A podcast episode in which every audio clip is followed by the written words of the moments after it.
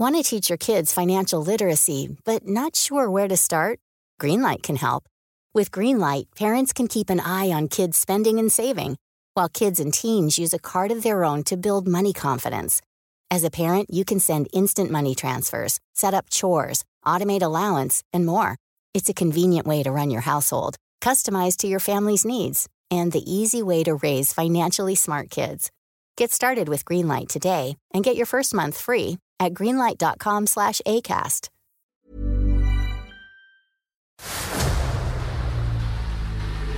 El dedo en la llaga. Había una vez un mundo en el que nadie creía. Un país de historias inexplicables. Una nación con personajes asombrosos. Santo Tomás tenía razón. Hay que ver para creer. El México increíble, las verdades que duelen, la voz de los que callan, el dedo en la llaga. Infórmate, diviértete, enójate y vuelve a empezar.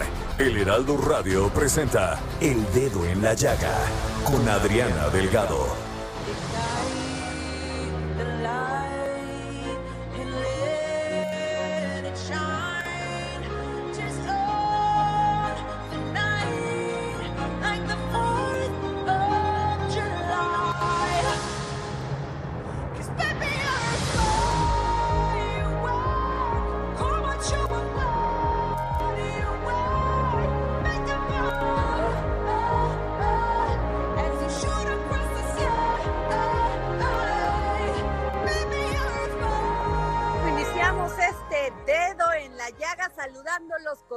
Emoción. Soy su amiga Adriana Delgado. Este jueves 21 de enero del 2021 y estamos escuchando a Katy Perry.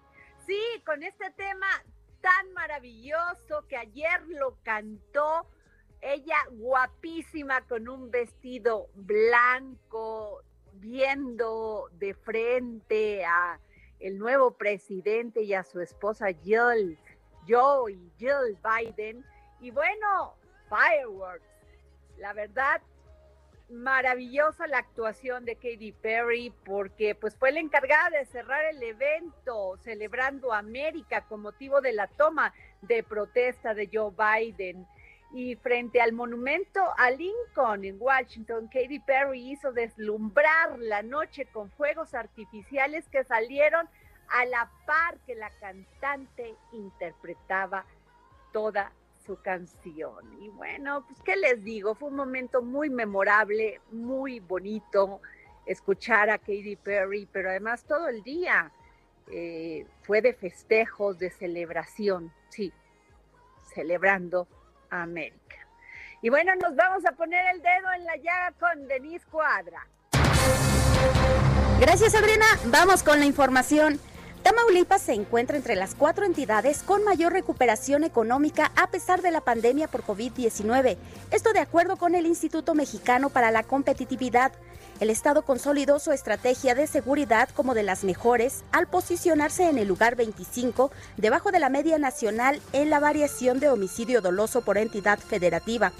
Asimismo, Tamaulipas mantiene su tendencia durante ya cuatro años y se encuentra dentro de los estados con mejores resultados en materia de seguridad. Con estas cifras, el gobierno a cargo de Francisco García Cabeza de Vaca aleja a Tamaulipas de los primeros lugares de violencia, consolidando una estrategia de seguridad reconocida por organismos ciudadanos, estadounidenses y federales. De 4 a 7 años de cárcel y multas de 75 a 200 días de salario mínimo se dará como castigo a quien abuse por la venta o alquiler de tanques y concentradores de oxígeno. Esto de acuerdo con la iniciativa presentada en sesión virtual en el Congreso de la Ciudad de México por la diputada de Morena Esperanza Villalobos Pérez, quien busca reformar el artículo 232 bis del Código Penal Capitalino. La propuesta indica que si el ilícito se realiza durante una emergencia sanitaria, las penas aumentarán en una tercera parte. La iniciativa fue enviada para su análisis y viabilidad a la Comisión de Administración y Procuración de Justicia. En entrevista para El Dedo en la Llaga, la diputada Esperanza Villalobos destaca que con la iniciativa también se busca impulsar a los ciudadanos a denunciar, ya que hasta el momento no hay una situación de denuncia. Vamos a escucharla. Desafortunadamente no hay una situación de denuncia. Eh, sí ha habido inconformidades que se han manifestado en las redes sociales, pues porque este ha sido el vínculo donde los defraudadores han este, dicho que les pueden vender el tanque, se los llevan a sus casas a costos altísimos y cuando estas personas que están viviendo una situación este, tan apremiante como la enfermedad del COVID, eh, hacen el depósito, desaparecen estas, estas páginas de las redes. Entonces, por eso es que pensamos en, llevar a cabo, presentar esta iniciativa, pues para sancionar a todas estas personas y obviamente pues impulsar a los ciudadanos que hagan la denuncia correspondiente. Lo que sigue es que se le turne, bueno, ayer se le turnó a la Comisión de Procuración de Justicia, Administración y Procuración de Justicia, que la preside el diputado Eduardo Santillán. Este, pues ya estuve platicando con él para que en cuanto se le turne esta iniciativa, pues se puedan eh, establecer las mesas de trabajo porque pues es una situación apremiante. En este momento tenemos que detener a estos delincuentes que están lucrando con la necesidad de los ciudadanos. Gracias, Adriana. Pues hasta aquí la información. Oye, Denise, qué buena nota, porque la verdad no se vale lucrar con la salud. No se vale que ante la necesidad, ante una crisis económica, ante una crisis de salud, haya personas que se aprovechen de los otros. No, no, no, no es justo, no es humano y hago un llamado a todas aquellas personas que yo entiendo que tienen un negocio, que yo entiendo que tienen que tener utilidades, que yo entiendo que están también solventando esta crisis, pero que su ganancia no sea más que su conciencia. Así que la verdad le hacemos un llamado a que regrese el humanismo, a que regrese el amor al prójimo. La verdad, no lo traigan en su conciencia, o sea, que por, que por un precio alto y por el abuso, muchas personas pueden morir. Así es. Denise. Así es, Adri. Además, imagínate, como bien lo dices, es que el solo hecho de pensar quizá en la desesperación que una persona pueda estar atravesando, no solo por tener mal a su familiar, que ya es muy doloroso, sino ahora, además, tener que buscar el dinero y no es una cantidad pequeña, o sea, de acuerdo con datos que tengo aquí, en la capital del país, la venta de un tanque de 1.700 litros tiene en promedio eh, el costo de 9.175 pesos, mientras que un concentrador de oxígeno está entre 16.000 y más de 46.000 pesos. Entonces, imagínate la desesperación de una persona que además de, de, querer buscarle un bien a su familiar y saber que está enfermo, ahora tiene también que buscar dinero para poder ayudarlo. No, qué terrible. La verdad, este, les mando todo mi cariño y a nombre del dedo en la llaga, pues todo nuestro corazón porque sabemos lo que están sufriendo muchas familias, no solamente aquellas que tienen a, sus familiares enfermos o ellos mismos, sino aquellos que ya perdieron a un familiar. Yo creo que este momento, si algo nos ha enseñado esta pandemia, Denise, es a cambiar cosas que como, como humanidad nos, nos empequeñecía, nos, nos hacía egoístas. Yo creo que en este momento tenemos que reforzar nuestro espíritu y apoyar y ayudar a la gente y más a la que lo necesita. Así es. Pues bueno, Denise, nos vamos. Fíjate que el primer día de su mandato, John Biden envió el, este pasado miércoles, o sea, ayer, al Congreso un proyecto de ley de inmigración que abre la senda para la legalización de más de 11 millones de indocumentados e incrementa los recursos para el control de la frontera y la ayuda a América Central para lidiar con las causas de la eh, migración. Ha prometido una revisión de más de 400 ordenanzas, de las cuales sin legislación su predecedor, Donald Trump restringió al asilo, detuvo a decenas de miles de inmigrantes indocumentados e hizo más complejo y costoso el trámite de visas de residencia legal y la adquisición de la, de la ciudadanía estadounidense. Y el lunes pasado, pues veíamos a policías y soldados guatemaltecos que dispersaban con violencia a miles de migrantes hondureños apostados durante el fin de semana en el kilómetro 177 de la carretera de Vado Hondo, Chiquimula, quienes huyeron en diferentes direcciones, muchos de ellos con niños, mujeres con niños en brazos. La verdad, escenas terribles. Y tenemos en la línea a Rubén Figueroa, quien es portavoz del movimiento migrante mesoamericano. Rubén, ¿cómo estás? Buenas tardes a ti y a todo tu auditorio. Rubén, pues este, primero te diría qué terrible esta situación de personas que huyen de la violencia, de las crisis económicas, pues de la pobreza y que todavía se encuentren con estas pues, violencia al querer pues estar en paz, estar seguros. ¿Qué piensas? Efectivamente, Adriana, y le sumamos también el impacto del cambio climático, sobre todo a la región en Honduras, eh, el impacto de los dos huracanes que dejó a miles de personas prácticamente eh, sin techo, sin nada, que los obliga a desterrarse de su país. Nos indigna mucho la forma como México y Centroamérica misma está eh, tratando el tema migratorio. Una herencia de Donald Trump son los muros militares que hoy día existen en la frontera de México con Centroamérica y dentro también de la región centroamericana. Nos indigna mucho porque laceran eh, la dignidad de las personas, reprimiéndolos a pesar de saber cuál es la razón por la cual estas personas vienen huyendo, por la cual estas personas se les acabó la patria prácticamente y van en busca de una oportunidad, van en busca de un lugar donde puedan ser acogidos como tal. Eso, la verdad que no nos deja nada bien parados como tal, porque son mujeres, son niños que de alguna forma u otra eh, buscan ese cobijo y encuentran prácticamente eh, garrotes contra ellos. Rubén, eh, básicamente lo que nos dices es vital. Sufren no solamente del cambio climático, que esa es una realidad, y también de, de gobiernos que no han cumplido las expectativas de la ciudad, de la gente, gobiernos que lejos de darles lo pues como ciudadano quisieras que fuera una garantía que es la educación, eh, que hubiese empleo, y ese es el caso de Honduras. Efectivamente, empleo, justicia también. Justicia también. sobre todo en el caso de Honduras, que tiene un presidente que está siendo acusado en, en Nueva York, por fiscales de Nueva York, de, recibir sobornos del crimen organizado, de, los carteles de la droga, incluso mexicana.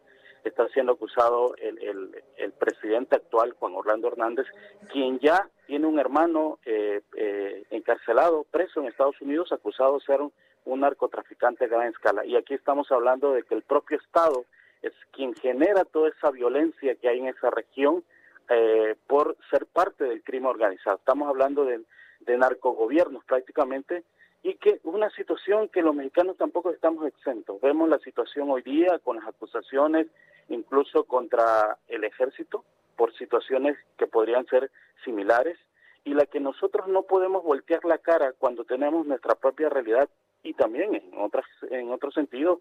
En el caso del sur de México recién también estuvimos eh, el impacto eh, de, inundaciones etcétera etcétera y tenemos esa pobreza que nos obliga también a emigrar eh, no solamente a Estados Unidos sino de manera interna. Y esa es la situación no voltear la cara cuando tenemos una realidad sino al contrario ver qué es lo que está pasando en otras regiones para tratar también de nosotros salir a las calles y exigir justicia de repente eh, o tomar otras alternativas como tal, ¿no? En ese sentido, son estas personas que eh, huyen y lo hacen de manera colectiva. ¿Por qué? Porque en México también eh, durante décadas se le ha perseguido, han sido víctimas de todo tipo de delitos. Ahí, ahí están las, los reportes de la propia Comisión Nacional de Derechos Humanos que hablan de una realidad en contra de las personas migrantes de, por parte del crimen organizado. Es una situación, es por eso que ellos se acuerpan para poder transitar eh, por, por el país. Es, la forma.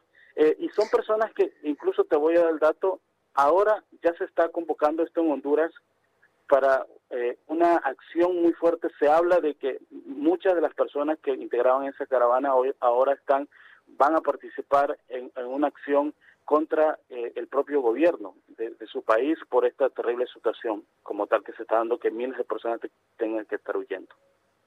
Eh, estamos hablando con Rubén Figueroa, portavoz del movimiento migrante mesoamericano. Rubén, eh, eh, también hace días, pues tuvimos conocimiento que dentro de la caravana se había detectado varios contagios, varias personas contagiadas por COVID. ¿Sabes qué ha pasado con ellas?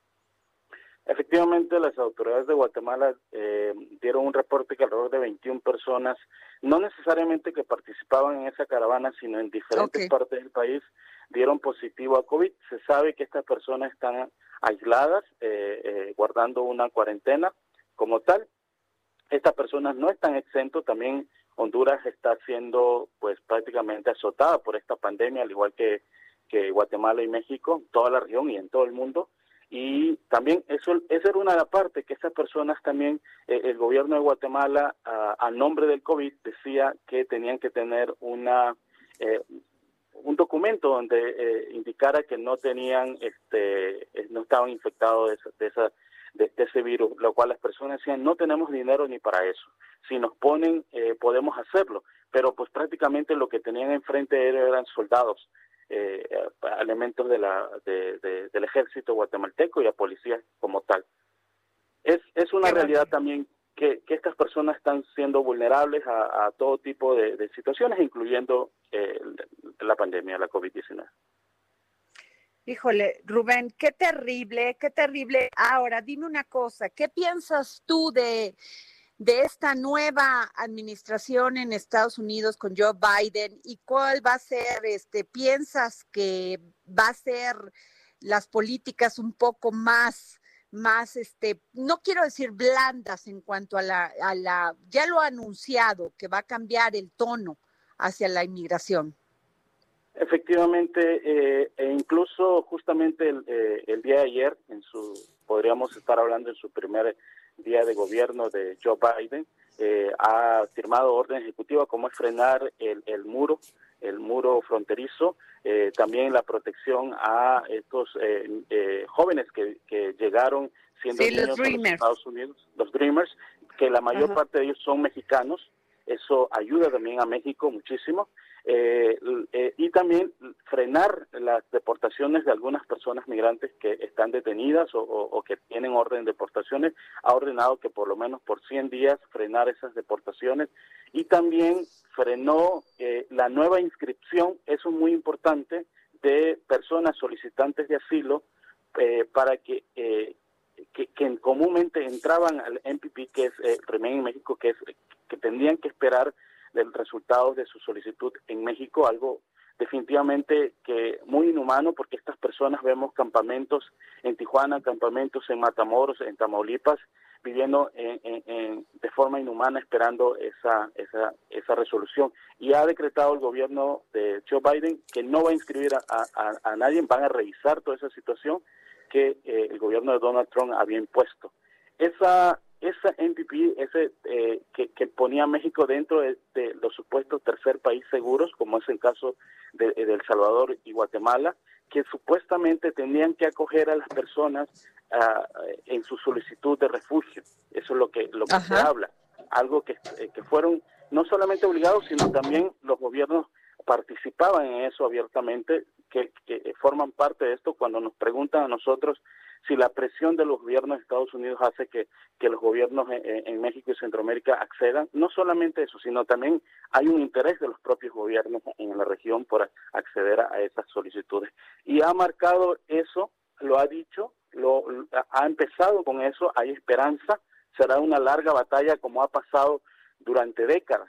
Eh, el tema de la reforma migratoria será la batalla ahora en el Senado. Recordemos que parte de los republicanos se oponen a una reforma como tal. Y también es un juego político acá. Será una larga batalla, no será fácil, pero hay esperanza para miles de migrantes que, que están eh, de forma indocumentada en Estados Unidos y que la gran mayoría son eh, mexicanos como tal. Y esa es, es esa la realidad eh, eh, en sí de que nosotros también somos un pueblo migrante, que el cual también está dando una batalla, una lucha en el país destino, en este caso Estados Unidos. Así es. Pues muchas gracias, Rubén. Muchas gracias, por habernos tomado la llamada para el dedo en la llaga. Adriana, muy buenas tardes. Igualmente. Y nos vamos con Alejandro Cacho, a ver qué ha pasado con las elecciones rumbo al 2021. Alejandro, ¿cómo estás? Hola Adriana querida, ¿cómo estás? Buenas tardes. Muy bien, querido. A ver, cuéntanos, porque ya vi las sorpresas. ¿Cómo sea? Aquellos que caballo que alcanza gana, dicen. Dicen, ¿verdad? Dicen por ahí. Y bueno, pues este los números eh, ahí están mostrando competencias muy cerradas en lugares donde no nos lo imaginábamos. ¿Quién iba a pensar que San Luis Potosí, por ejemplo, se iba a cerrar o que Michoacán, ¿no? Que parecía en la bolsa para Morena y que en este momento las encuestas muestran eh, prácticamente empates técnicos de acuerdo al margen de error de las encuestas. Híjole, y, y, eh, gran sorpresa en San Luis también, Alejandro, por quién es este, quien nombra, este, pues ya nominaron como candidata para, para Morena en ese estado, ¿no? Sí, ya, ya, ya hay candidata, pero eh, la va a tener muy complicada. Ahora, no sé, yo sé que tú eres una gran defensora de los derechos de la mujer. No sé si precisamente previendo que iba a ser una competencia muy difícil, pues pusieron a una mujer ahí de candidata nomás para cubrir el expediente, Adriana. Para, para este, espero que haya sido por este tema de la, la lucha de género y no nada más para, a ver, ahí la pongo y ya, ojalá, ¿no? Sí, sí, pero bueno, de cualquier manera está muy interesante y hay otros, otros, otras candidatas mujeres que tienen grandes posibilidades de, convertirse en gobernadoras y entonces... Sí, Tlaxcala ya es un hecho. Perdóname. Tlaxcala ya, Tlaxcala ya es un hecho. Nuevo León pues, está... Nuevo León podría ser, aunque también se están cerrando, pero podría ser Nuevo León. En este momento Clara Luz Flores ganaría la elección. Eh, Colima va a ser otro estado gobernado por una mujer, lo más probable, es prácticamente un hecho también igual que Tlaxcala. Este, entonces, fíjate, un ángulo que no habíamos visto, por lo menos yo no había visto. Si esto se cumple, si esto que estamos diciendo se cumple, va a ser la primera vez en la historia que tantas mujeres gobiernen estados en el país. Ahora, Alejandro, ¿qué piensas de la declaración que, que dio hoy este, Mario Delgado para un periódico de circulación nacional, donde dice que las grillas internas pues han, han provocado una gran división. ¿Crees que se está este, curando en salud? Yo creo que sí, yo creo que sí. A ver, yo lo escribía en mi columna del Heraldo de México la semana pasada, eh, haciendo un balance precisamente de eh, de cómo están los números y cómo el escenario tan optimista que se veía hacia finales del año pasado para Morena, pues podría no serlo tanto. Yo decía, a ver cuál va a ser al final el saldo de la elección si es que Morena se queda abajo de dos dígitos en las gubernaturas, que gane menos de 10 de las 15 que están en juego. Digo, no es un escenario descabellado, tampoco va a ser fácil, pero podría ser. Y efectivamente, esa declaración que tú mencionas podría ser parte de esa, de esa, de ese intento de decir, bueno, pues este, pues así estaba, muy complicado, y este, y es curarse en salud, como tú lo dices, Adriana.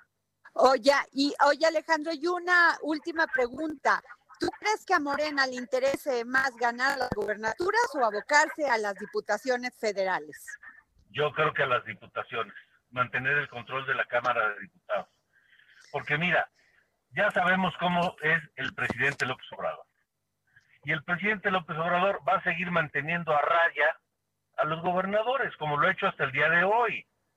Tuve los de la Alianza Federalista, pues por mucho, por más intentos que hacen, pues este, no logran que el presidente ni siquiera los voltee a ver de reojo. Claro. Pero pues, ganar la Cámara de Diputados, la mayoría mantenerla, es fundamental para los proyectos del presidente. ¿Tú lo sabes bien? Pues Alex, muchísimas ya viene la guillotina. Muchas gracias por habernos dado y gran éxito en el programa. Gracias, Adriana querida. Te mando un abrazo grande y un beso también. Y, igualmente. Nos vamos a un corte.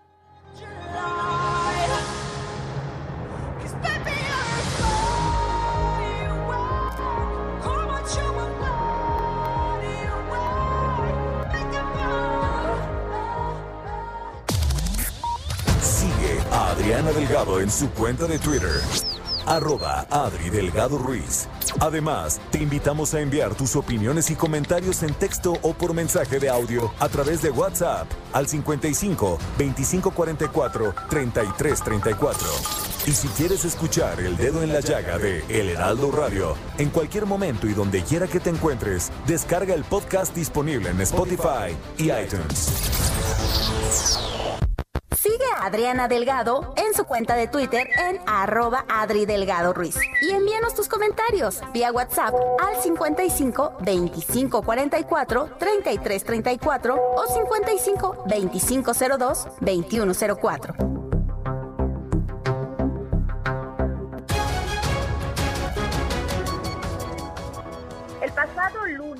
A través de un pronunciamiento público, los mandatarios que integran la Asociación de Gobernadores de Acción Nacional, COAN, insistieron en hacer un llamado al gobierno federal para que sea el personal de salud los que apliquen la vacuna contra el coronavirus. Y es que ellos dijeron, insistimos, en que las y los mexicanos merecen ser atendidos por profesionales en espacios adecuados con una logística impecable que les cuide y que les proteja. Y criticaron que el plan inicial del gobierno federal privilegia la presencia de promotores sociales y personal de seguridad en lugar de médicos y enfermeras capacitados. Y tengo en la línea al presidente nacional del PAN, Marco Cortés. Muy buenas tardes, presidente.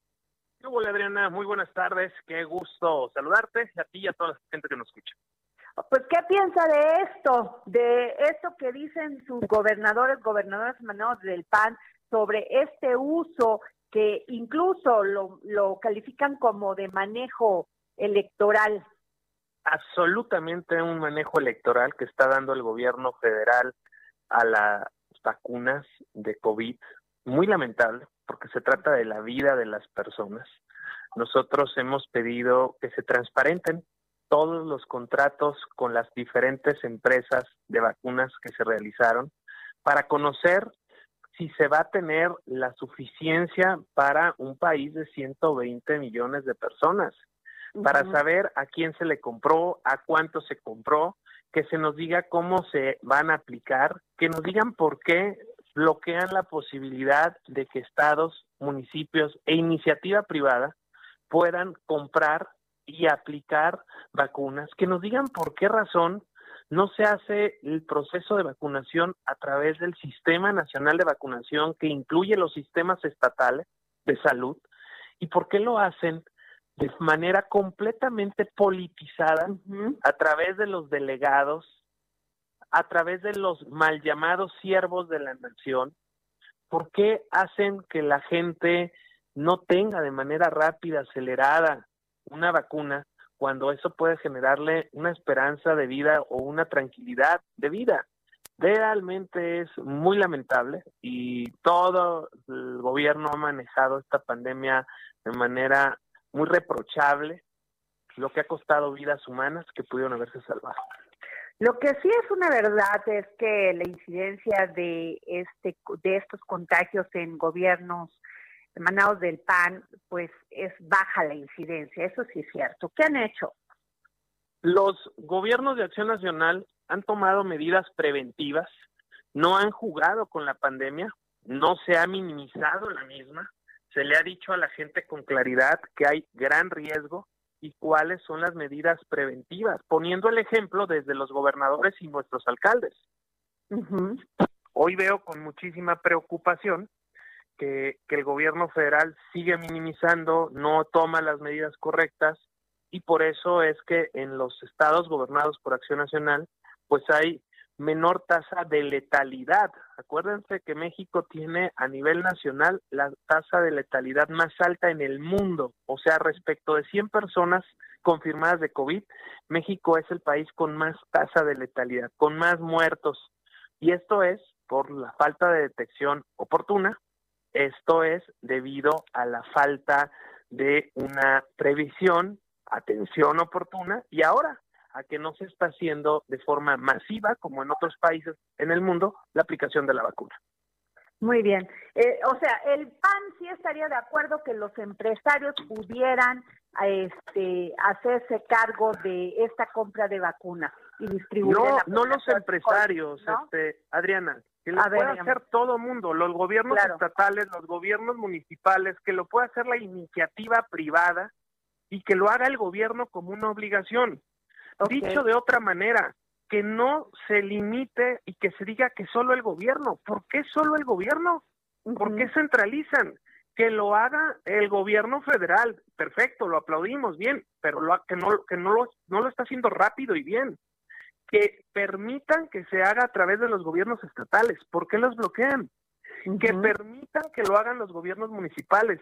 Ya están empezando alcaldes a presentar amparos como Enrique Vargas del Villar, presidente Whisky Lucan, amparos para que se les autorice comprar la vacuna y que se autorice también a la iniciativa privada a que también lo puedan hacer para que entonces de manera mucho más acelerada podamos tener ya la vacunación pues de las y los mexicanos, que eso se convierte en menos muertes que pueden evitarse. Claro. Eh, presidente, estamos hablando con el presidente del PAN, Marco Cortés. Y presidente, eh, va cambiando de tema, ¿qué piensa de este esta intención de competir otra vez a la presidencia de la República de parte de Ricardo Anaya? Bueno, enhorabuena que Acción Nacional tenga opciones, buenas opciones. Ricardo es un liderazgo importante para Acción Nacional, fue nuestro ex candidato presidencial Hoy mucha gente ha de reconocer que estaríamos mucho mejor con una persona seria, con una persona preparada, con proyecto de país, con visión de futuro. Y ya llegará el momento, falta mucho. Este Ricardo nos ha dicho que tiene esa intención, lo festejamos y yo reconozco que quiera recorrer el país. Habló de ir a mil municipios de manera personal, escuchar a la gente, estar dando el debate en la plaza pública. Todo eso lo vemos bien, lo valoramos y enhorabuena por el partido para que tenga muchas opciones.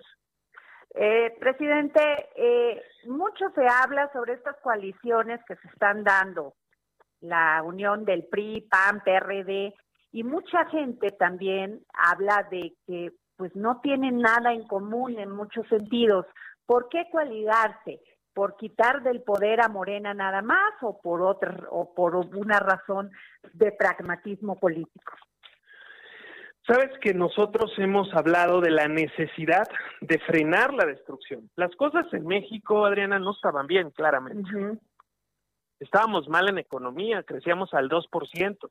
Y nada más que en el 2019 decrecimos, todavía sin pandemia, sin COVID. Y en el 2020, por la falta de apoyo al sector productivo en la pandemia, México es de los países en el mundo que más han caído y que más empleos se han perdido. Estamos hablando de una depresión económica de casi 10%. Entonces hay una pésima, un pésimo manejo de la economía. Morena no sabe cómo llevar la economía y se están perdiendo empleos y los pocos que quedan se están haciendo precarios, la gente gana menos. En materia de seguridad, las cosas claro que estaban mal en el país, pero el 2019 se convirtió a la fecha en el más violento, con más homicidios, y el 2020 superó al 2019. O sea, en materia de seguridad pasamos de estar mal a estar peor. Y en materia de combate a la corrupción, ellos se comprometieron en su Plan Nacional de Desarrollo, ahí está inscrito, que se acabarían las adjudicaciones directas. No solo no las acabaron, que eran altas, de un 30% en el gobierno anterior, pasaron de un 30% de contratos asignados discrecionalmente por el gobierno a un 80%. realmente vergonzoso. La opacidad, los señalamientos diversos. Les llaman desde aportaciones al movimiento cuando sale el hermano del presidente López Obrador, que literalmente no dijeron ni pío, y así los contratos de Felipa López Obrador millonarios en Pemex, que los cancelan hasta que se dan a conocer a la opinión pública y que no se sanciona absolutamente a nadie de este gobierno. Entonces, también en materia de corrupción, pasamos de estar mal, claro, a estar peor. Y lo que hoy México necesita es un nuevo entendimiento, que primero nos dejemos de estar peleando unos con otros y que quien menos debe de enfrentar a los mexicanos es el presidente de la República.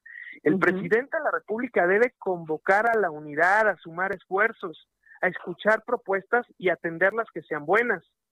Hoy lo que México requiere es que logremos reconducir la política económica, que logremos que se atraiga inversión, que se generen los incentivos para que haya trabajo para la gente, que se invierta para la seguridad en los municipios.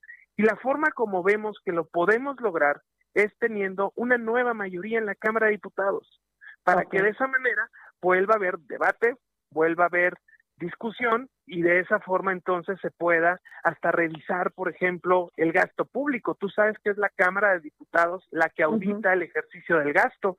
Pues hoy hay una opacidad, hay una falta de transparencia como tampoco no habíamos visto en el país. Por eso es que es tan necesario y por eso es que decidimos sumar esfuerzos. En una gran parte del país, Acción Nacional va solo y vamos a ganar solos esos distritos y vamos con todo y en otra parte efectivamente vamos coaligados. Y eh, estamos hablando con el presidente del PAN, Marco Cortés. ¿Cómo vislumbra la relación de México y Estados Unidos en la era Biden? Pues mira, yo festejo el mensaje de toma de protesta del presidente Biden, donde habla de parar la polarización entre unos y otros, de la necesidad de generar unidad en los Estados Unidos. Eso mismo se ocupa en México.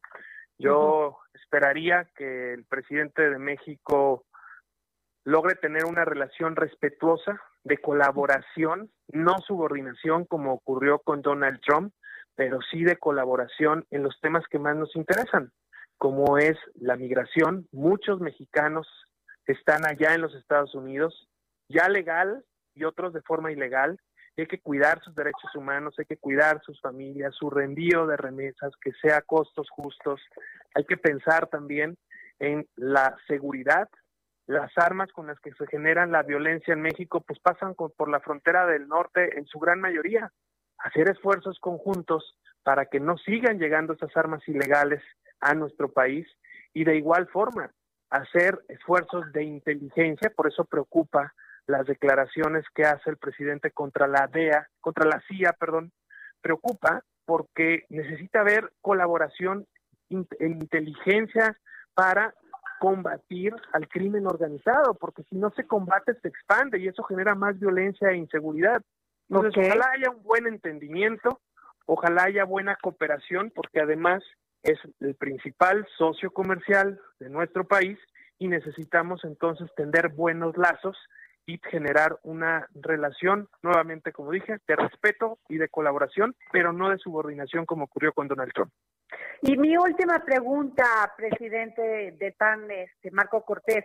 Eh, Jorge Luis Lavalle Mauri dice, después de seis meses de especulaciones y calumnias, la autoridad por fin me ha citado para el próximo 26 de enero. Compareceré formalmente para conocer y evidenciar las mentiras que el delincuente confeso Lozoya ha hecho sobre mí. O sea, ¿usted cree que hay un tema de persecución para, para, para los ex legisladores del PAN?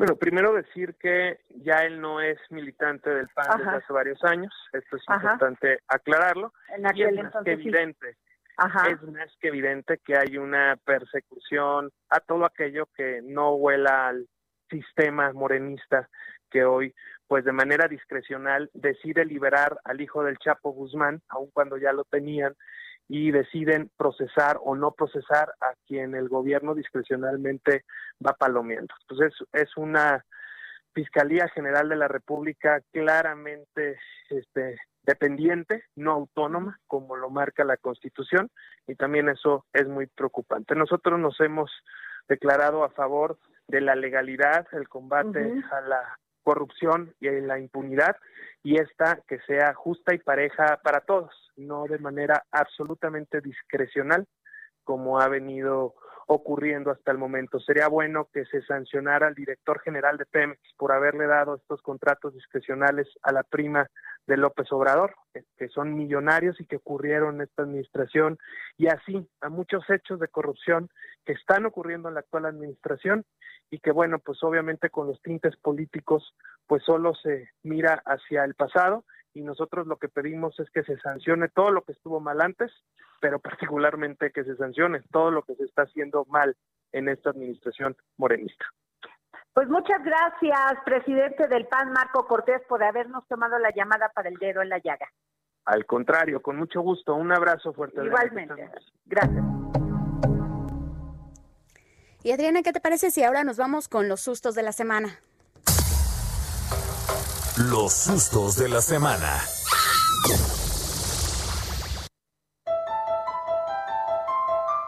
Y para ello ya tenemos vía telefónica a Samuel Prieto, él es periodista, guionista y documentalista. Samuel, ¿cómo estás? Muy buenas tardes. Hola, un gusto saludarles. Y también a Mauricio Flores, periodista, columnista de La Razón, comentarista en radio y televisión. Mauricio, muy buenas tardes.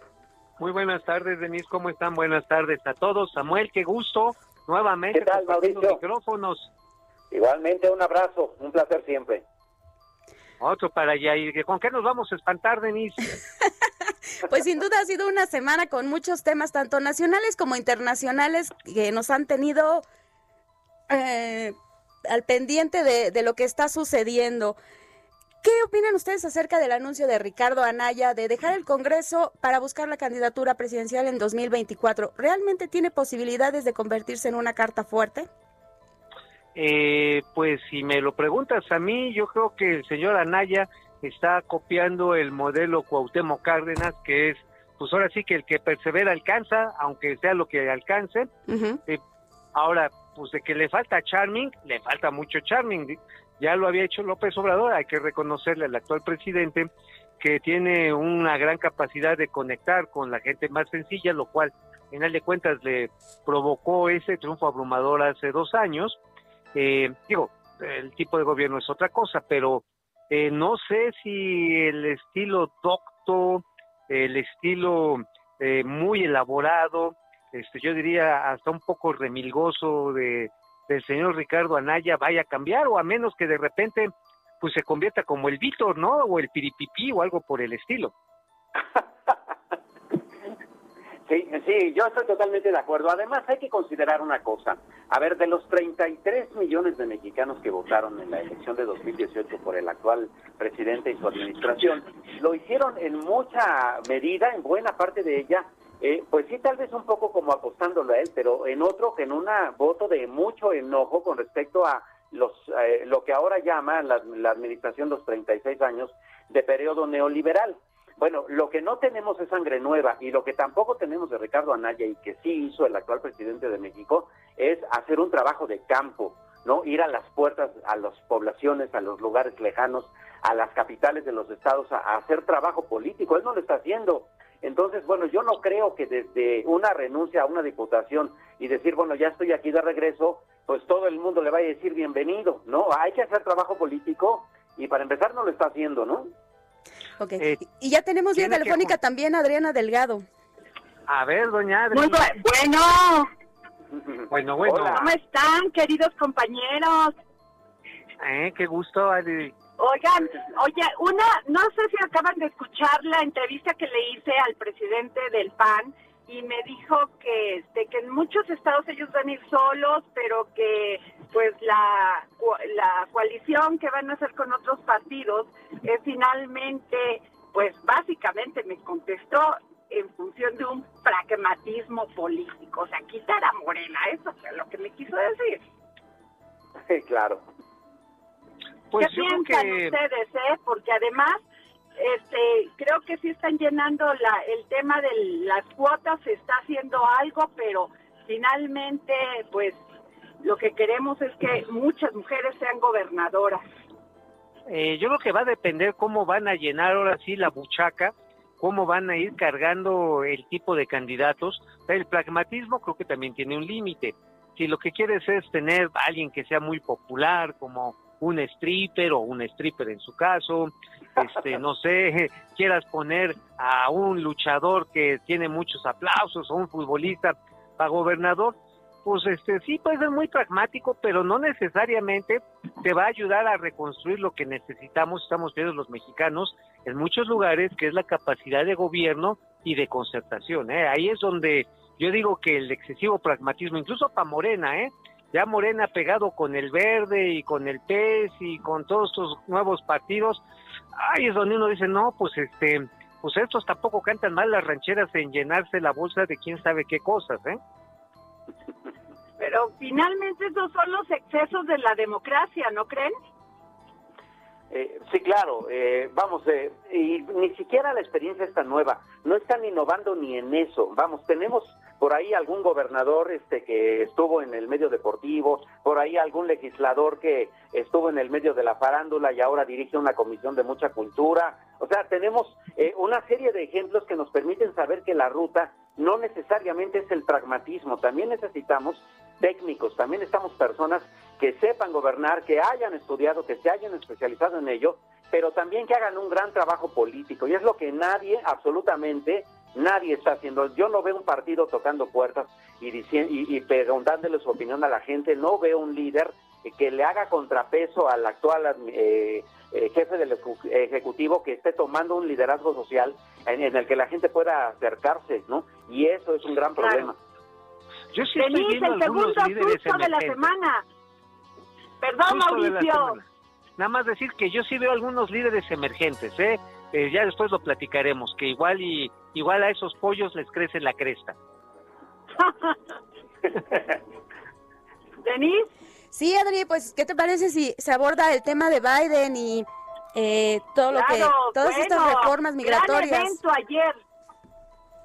Sí, gran evento y sobre todo que el día de hoy, pues este, luego, luego las órdenes ejecutivas, eh, los 40, las 40 millas de muro fronterizo van para atrás, como diría la canción de Reversa Mami, muy buen gesto para México, así como respetar el acuerdo DACA para los Dreamers, para los jóvenes de hijos de migrantes. Ahora pues vamos a ver con qué fichas va a responder México a este gesto, yo diría gesto realmente de buena voluntad, ¿eh? Claro. Samuel. sí, claro. Y además hay que tomar en cuenta el área de oportunidad. Es decir, no solamente él está tomando decisiones que por supuesto benefician mucho a la posición política y económica de México, sino que incluso eh, algunos eh, resabios de la administración anterior de allá de Estados Unidos ocasionaron que, por ejemplo, en Guatemala fueran ellos los que detuvieran una caravana migrante, ¿no? Eso, eso es un, un acto que eh, todavía eh, eh, se presta mucho para el análisis, pero por lo menos lo que en la coyuntura sí ayuda es que no tuvo que ser México, ¿no? Entonces hay toda un área de oportunidad política y habrá que ver cómo la va a, justamente administrar la administración pública mexicana. Oye, pero yo en el tema del muro, pues a mí me da igual, pues ya está el muro, o sea, ahí está, ya nomás le faltaba construir unos cuantos kilometrillos, pero el tema de los Dreamers sí es verdaderamente importante, porque le estaban coartando a estos jóvenes que han vivido toda su vida en Estados Unidos la posibilidad de desarrollarse, tanto profesionalmente como humanamente ahí. Sí, y ese yo creo que es uno de los elementos clave, porque eran gente muy bien preparada, todos con estudios universitarios, algunos pequeños emprendedores ya, y sacarlos a las patadas nada más porque su apellido no era del agrado del señor Trump, pues realmente pues era una, pues un crimen de lesa humanidad.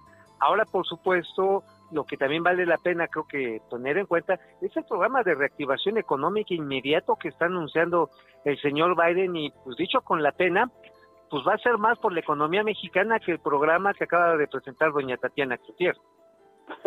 Claro. La verdad. Por cierto, eh, Samuel, a ver, dinos qué piensas del programa de reactivación. Tienen un, tienen un minuto cada uno. bueno, el programa de reactivación de Biden evidentemente va a dar bastante respiro. No, el de eh, económica, perdón, que presentó Tatiana Cloutier. Bueno, imagínate, ella va a apoyar a 60 mil empresas, siendo que se han perdido un millón. Así de chiquito es. Necesitamos que se haga más trabajo en ese sentido. No, y yo diría que, por ejemplo, Samuel, no tengo nada en contra de las tortillerías porque son una maravilla, pero parece ser que el apoyo a las tortillerías porque tienen intereses en las masas. No sé si son las nixtamalizadas o las electorales, pero este, yo ahí Pero lo que alguna veo, más hay en juego. yo veo con preocupación que pues es un listado de buenas intenciones, de buenos propósitos. por cortarnos la no guillotina. están Perdón por la interrupción. Ya nos va a dar la guillotina, ay, Denis. Pues bueno, nos vamos y nos vemos mañana aquí en El Dedo en la Llaga.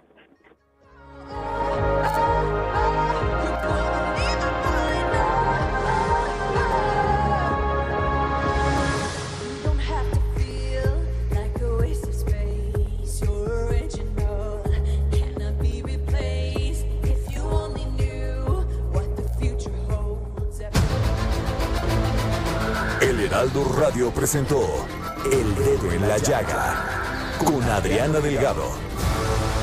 Heraldo Radio, la HCL se comparte, se ve y ahora también se escucha.